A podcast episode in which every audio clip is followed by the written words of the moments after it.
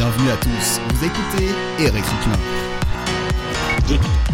Salut les socialos, bonsoir Eric. Salut Nicolas, salut les amis.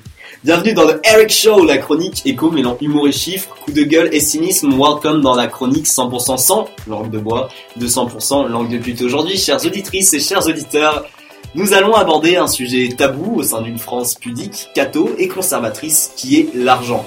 Depuis quelques mois, avec euh, le doc Cash Investigation d'Élise Jusset et le salaire de Carlos Ghosn chez Renault, les autres rémunérations sont assez polémiques, on va dire. Y a-t-il un malaise entre les Français? Et l'argent Sommes-nous devenus anti-riches, moins ambitieux? C'est notre sujet aujourd'hui. Je veux ton point de vue, Eric. Merci Nicolas. Pour débuter cette chronique, j'ai envie de dire, pour vivre heureux, vivons cachés. Ce qui fut une petite euh, boutade entre toi et moi est devenu légion dans une France où l'égalitarisme est religion et qui est représenté par, tu sais quoi par le SMIC. En France, euh, si tu gagnes plus que ton voisin euh, Roger, malheureusement, tu vas être traité de bobo, de bourgeois gentilhomme ou de bourge, qui de bourgeois habitant d'un bourg, hein, pour, euh, l'étymologie. Non, mais le problème c'est que on va te mal te voir, on va te juger. C'est de la discrimination et ça c'est insupportable. Que faire alors? Que faire Avoir plus d'ambition Que veux-tu faire par exemple plus tard Journaliste, on va dire. Ah, intermittent du spectacle. ok, ok, je vois, tu as des grandes ambitions. Malheureusement, nos enfants n'ont plus envie d'être millionnaires, milliardaires. C'est mal vu, c'est mal vu de gagner des salaires à, six chiffres. Toi, est-ce que tu voudrais que ton voisin gagne plus que toi? Est-ce que tu te sentirais bien si ton voisin gagnait plus que toi? Moi, l'enfant qui ne veut pas être milliardaire ou millionnaire, euh, oui, c'est vrai qu'il y a cet esprit en France où euh, avoir de l'argent peut être mal vu comparé aux pays euh, ailleurs dans l'Union, on va dire. Voilà, c'est ça ce qui est ça ce qui est problématique. Malheureusement, les stars du show business ou du PAF euh, échappent à cela, mais on ne peut plus justifier des grandes rémunérations à la Steve Jobs ou même au PDG euh, de BlackRock ou euh, à, la, à la Mais voilà, c'est ça le, le, constat. Ok, je vois Eric, mais face donc à ce malaise, devons-nous introduire de nouvelles mesures?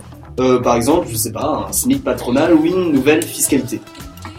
Toi, t'es allé au PS rue de Telférine Non, non, non, mais attends, mettre un SMIC patronal à 106 000 euros l'année euh, dans le privé, déjà qu'on le fait dans le public, t'as vu les ravages, alors imagine si je le fais dans le privé, si on le fait dans le privé. Non, mais attends, attends, attends, attends. Jacques, nos euh, patrons viennent seulement de l'ENA, alors là, ce sera vraiment une diaspora étatique, hein, euh, venant de l'ENA. Non, non, non, mais attends, face aux autres pays, je veux dire, même l'Estonie sera plus attractive pour devenir PDG que la France à ce moment ça parle mal ce serait, le, ce, serait, ce serait une vraie bêtise pour rester peu. Alors, alors, alors, non aux mesures d'éthique. C'est ce que tu me dis. On peut le comprendre, d'accord. Mais quel est ton avis du coup sur les fiscalités des revenus du patrimoine? Taxe à 75%, c'est ça l'idée? Tu sais, euh, Nicolas, euh, ton père, euh, comme tous les Français, travaille malheureusement 9 mois sur 12 pour remplir les caisses de l'État. Donc je ne pense pas qu'il serait vraiment très enclin à voir, je veux dire, ses impôts augmenter fortement.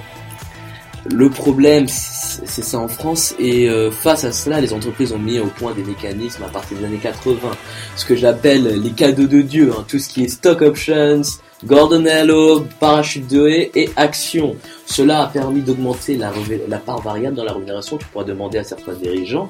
Ils, ont un petit fixe mais une grosse part variable. Ce qui permet d'augmenter les ambitions de ces dirigeants parce qu'ils savent que dans 3 ou 4 ans, s'ils font un bon boulot, l'action va passer de 5 à 15 euros et fois un million d'actions, ça fait un beau petit pack.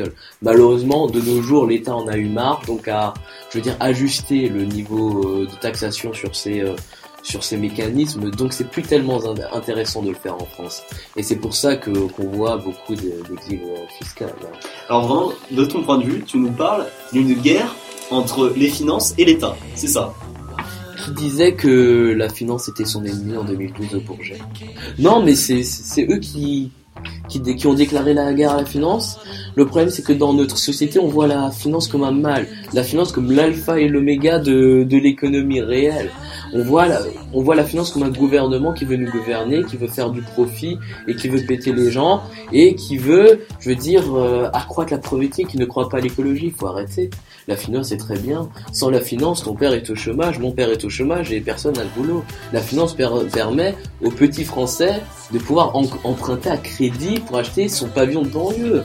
la finance permet aux, petits Français d'avoir un compte bancaire assez sécurisé et d'avoir une belle carte bleue. Je veux dire que tout ce que la finance a fait pour nous est, magnifique. Et il faut arrêter de mettre en opposition deux mondes. Est-ce pas deux mondes selon certaines personnes? Et il faut essayer de voilà, d'être un peu plus anglo-saxon et de laisser aux, individus le choix, le libre choix, le libre choix de monter une entreprise du jour au lendemain et de pouvoir se casser la gueule sans être interdit bancaire. Je vois toute la question là, c'est la question du risque de se, lancer, de se lancer dans la finance. Il y a un risque, est-ce que l'État doit faire en sorte qu'il y ait moins de risques pour, assurer la sécurité de, nos citoyens au final? Assurer qu'il n'y ait pas de crash, assurer qu'il n'y ait pas de, ce genre de choses. Mais eh, comme tu parles, tu parles d'un esprit anglo-saxon. Est-ce qu'on doit prendre cette chance? Est-ce que ce n'est pas risqué dans le contexte euh, économique dans lequel nous sommes? Est-ce que c'est vraiment là ton point de vue? Très bonne question. Très bonne question. Mais la, la finance, euh, oui, comme tu l'as dit, est une chance. Malheureusement, il y a un risque. Mais si on regarde, par exemple, sur les retraites, voilà, j'aimerais bien parler des retraites. C'est qu'il y a deux systèmes de retraite. Euh, de retraite, il y a le capitalisation ou répartition. En France, malheureusement, on est obligé de faire tous de la répartition. Mais dans certains pays, comme en Suisse, on a le droit de faire de la capitalisation.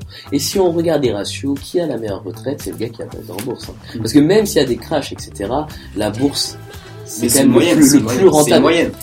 Oui, c'est une moyenne, mais c'est le plus rentable des systèmes. Vous préférez la sécurité, mais même de toute façon dans la vie, vous devez faire des choix, vous devez forcément prendre des risques. Après, pas prendre des risques avec ton argent Et là, risque, ça renvoie à une égalité.